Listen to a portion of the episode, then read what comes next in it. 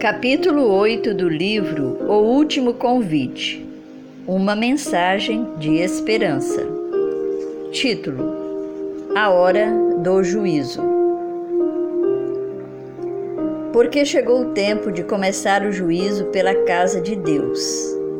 E se começa por nós, qual será o fim daqueles que não obedecem ao Evangelho de Deus? 1 Pedro, capítulo 4, verso 17. Digo a vocês que no dia do juízo as pessoas darão conta de toda palavra inútil que proferirem, porque pelas suas palavras você será justificado e pelas suas palavras você será condenado. Mateus capítulo 12, verso 36 e 37. Porque Deus estabeleceu um dia em que julgará o mundo com justiça, por meio de um homem que escolheu, e deu certeza disso a todos, ressuscitando-o dentre os mortos. Atos capítulo 17, verso 31. Poderíamos prosseguir assim, apresentando um texto bíblico após o outro que fala de Deus como um Deus de juízo além de dar a certeza proveniente do céu de que haverá prestação de contas. A justiça e o mal na terra um dia receberão resposta e punição adequadas. O conceito do juízo divino permeia as Escrituras. Não existirá um juízo amplo e único que consertará todas as ofensas, punirá todos os males e recompensará toda a bondade. Em vez disso, os juízos divinos são eventos múltiplos que dependem do tempo, do lugar e das circunstâncias. Com base em seus juízos no passado, podemos aprender agora sobre o juízo presente e futuro. Desde o juízo de Deus contra Adão e Eva após a queda, Gênesis 3, 14 a 19, passando pelo dilúvio, Gênesis 17, a destruição de Sodoma e Gomorra, Gênesis 19, a queda da Babilônia antiga, Daniel 5, até a declaração do juízo na primeira mensagem angélica e o juízo final nos fins dos tempos, Apocalipse 20, a Bíblia revela a realidade dos juízos divinos. Uma descrição poderosa e especialmente relevante dessa natureza é encontrada no livro de Daniel, no Antigo Testamento. No capítulo 7, o profeta teve o sonho profético de quatro bestas que surgiram do mar. Verso 3. Cada uma delas simbolizava um império mundial verso 17, que se levantaria e desapareceria, tornando-se história antiga, até acontecer um julgamento de proporções gigantescas no céu. Verso, de, verso 9, 10, 22 e 26. Que conduz ao reino eterno de Deus. Verso 14, 22 e 27.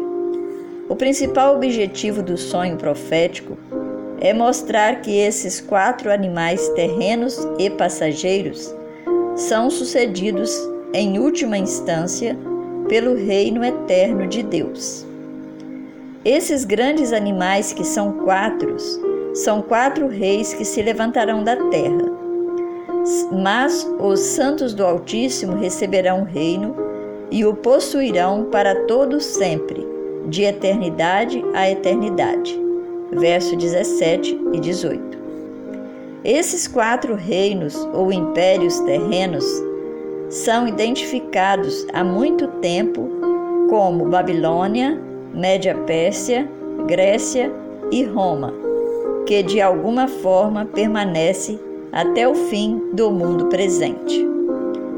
A Roma da República e depois dos Césares foi a fase de Roma que surgiu logo após a Grécia Antiga.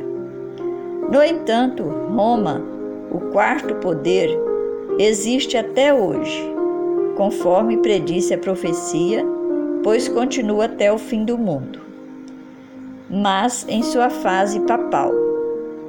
Aliás, a quarta besta foi descrita com certas características que se encaixam muito bem com Roma medieval, as quais incluem, infelizmente, forte perseguição. Verso 21, 24 e 25. Em diferentes partes do capítulo, verso 9, 10, 22 e 26, um juízo celestial do tempo do fim é descrito conduzindo ao reino eterno, que a Bíblia chama de novo céu e nova terra. Apocalipse 21, verso 1, Isaías 65, verso 17, Isaías 66, verso 22 e 2 Pedro, capítulo 3, verso 13. A primeira diz assim: Continuei olhando até que foram postos uns tronos, e o ancião de dias se assentou. Sua roupa era branca como a neve, e os cabelos de sua cabeça eram como a lã pura. O seu trono eram chamas de fogo, e as rodas do trono era fogo ardente. Um rio de fogo manava e saía de diante dele Milhares de milhares o serviam, e milhões de milhões estavam diante dele. Foi instalada a sessão do tribunal e foram abertos os livros. Daniel, capítulo 7, verso 9 e 10. O ancião de dias, um nome para Deus, tronos, livros abertos, cenário de juízo. Fica claro que algum tipo de sala do trono cósmica está se descortinando perante todos esses outros seres celestiais. Considerando o que já vimos acerca do grande conflito e do interesse dos poderes e autoridades nas regiões celestiais. Efésios capítulo 3, 10. Isso não deveria nos causar espanto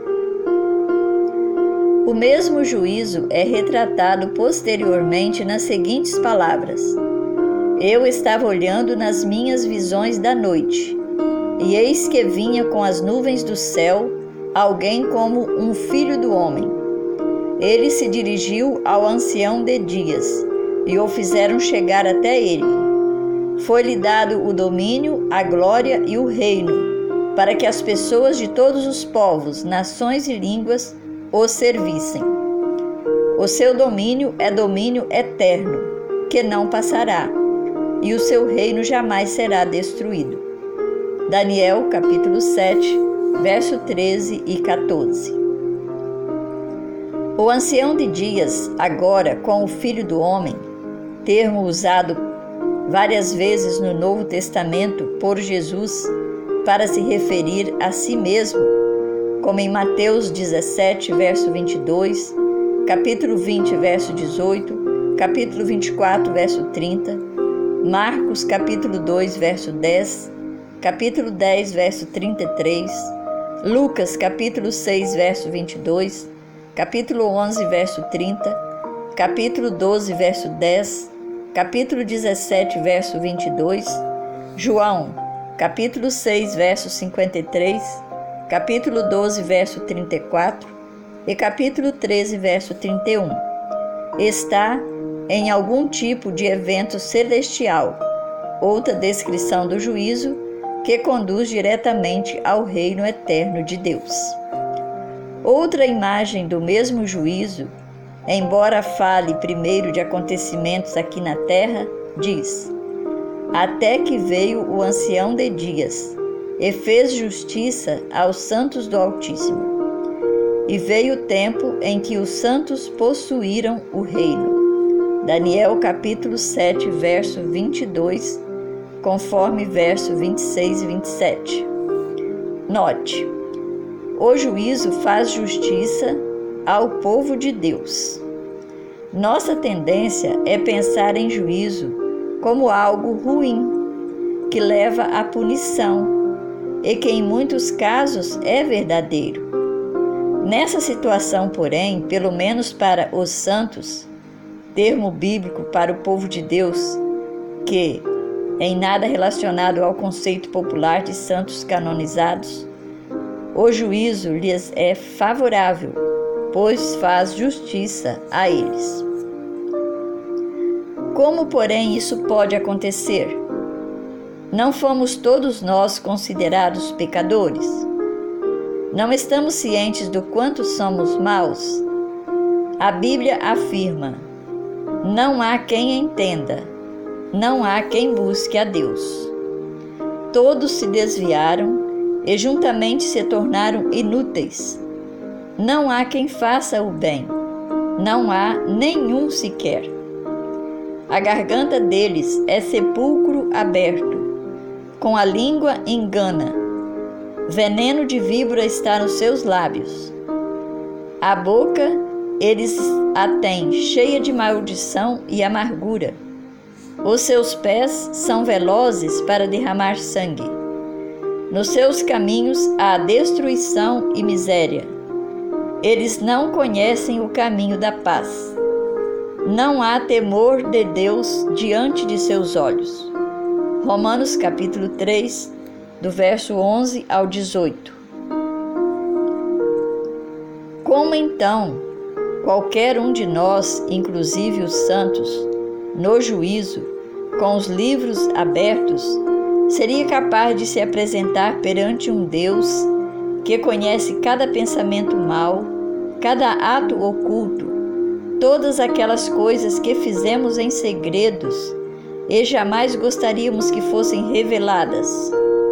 Ver Eclesiastes capítulo 2, verso 14.